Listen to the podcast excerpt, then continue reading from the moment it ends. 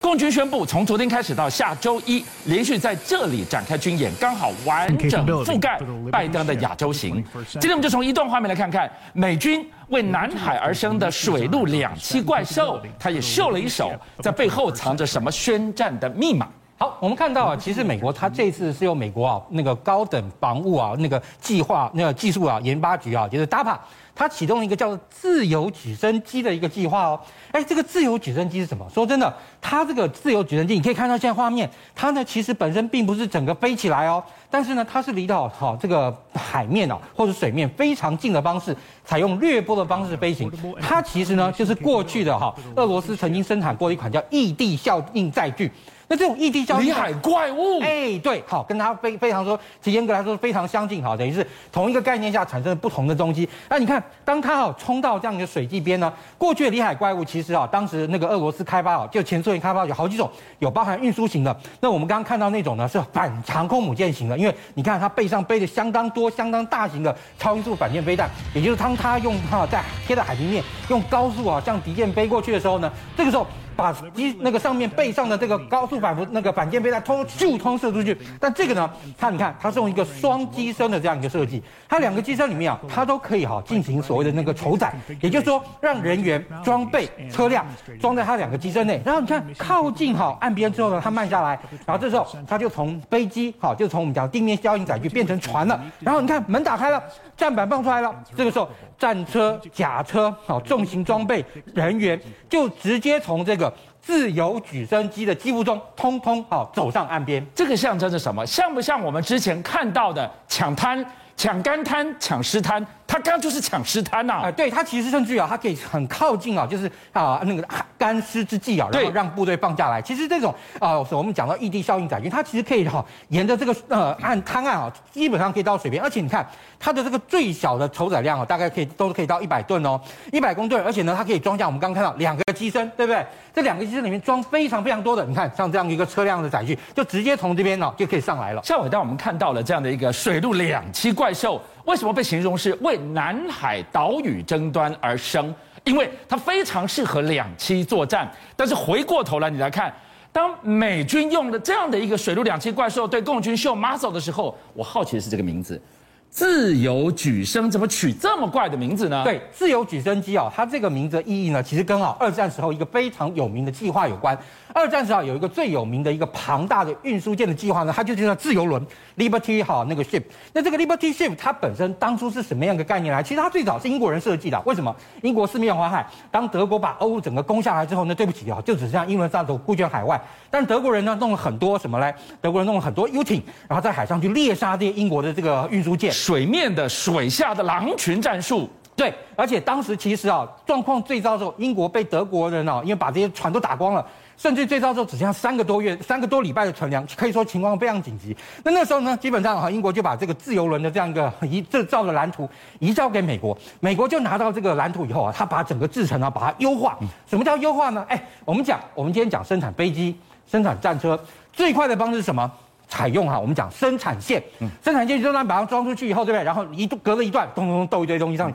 再一段，咚咚咚再斗一堆上去，搞得跟组合家具一样。对，好、哦，那每走一步，模组化制造，每走一站就装一些东西上去，每走一站就装上面。当然你说船不可能说，哎，做好移到这边，做好移到这边，对不对？它就变成说，今天我这个船呢，今天开始进行之后，好，你好，开始建造。第一，好，两天后龙骨干安放，然后几天之后呢，就开始做隔舱，然后再之后呢，把上层结构好，那个整个船封起来之后，上层结构紧接着就做起来。它你知道。吗？这样子啊，让船啊生产变成生产线化之后，最快最快啊，原本哈、啊、第一艘舰哈、啊、花了两百四十四天做完，你知道吗？但是后面你知道吗？曾经啊最快，我们刚刚讲从好龙骨安放到最后砰哈丢到水底了，四十二天就那个呃大概平均啊四十二天，甚至最快最快啊，好我们刚刚讲一二三四。四天十五点五小时就做完了啦，等于说一天、两天、三天、四天，快不快？韩、啊、老师进一步要带我们来看到，对美国来讲，还得提防一个威胁来自哪里？太空。我们要给大家看到是美国国会史上第一次召开关于优福的听证会，全球关注的焦点居然在这个关键的一秒钟的画面。美国国会自己说，他要举行一个号称。解开十大最大谜题的听证会哦，时代最大的谜题是什么谜题呢？不明飞行物。有符飞碟，所以破天荒的美国国会举行了不明飞行物听证会，是邀请了两名超级证人来作证，一个证人是美国国防部次长，美国国防部这个主持不明飞行物最高情报首长，是第二个海军军区局副局长。好了，来作证，这一作证我跟你讲，真是非同小可。第一个，他们带来了几个影片，第一个影片就是，来大家看这个影片，美国公布了，看就是这个圆的，这是个圆的东西，是注意哦，这战斗机拍下来的哦，对战斗拍，一个是圆的东西，那人家它闪一下就不见了耶，众议员就问问这个军情局嗯的副局长，啊这是什么东西？这是什么东西？他说对不起，我没有办法解释这是什么东西。但是我真的就拍下来了，对，好，没办法解释。那第二个就是夜视镜，战斗机上的夜视镜，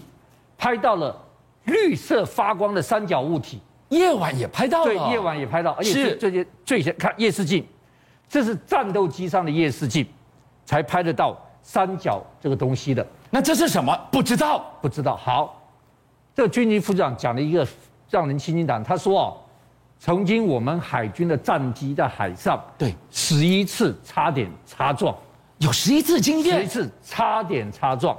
然后他再爆料一个更厉害的，你知道爆料什么东西？他爆料说什啊，我们海军有两千多名最高级的飞行员，他们是受过最严格的训练，对他们比一般人辨识能力高很多，是但是他们看到了无法解释、为人类根本无法做到的飞行轨迹。这不是人类文明做出来的这东个西还？没完，他讲了一个我们从来没听过的。他第二个，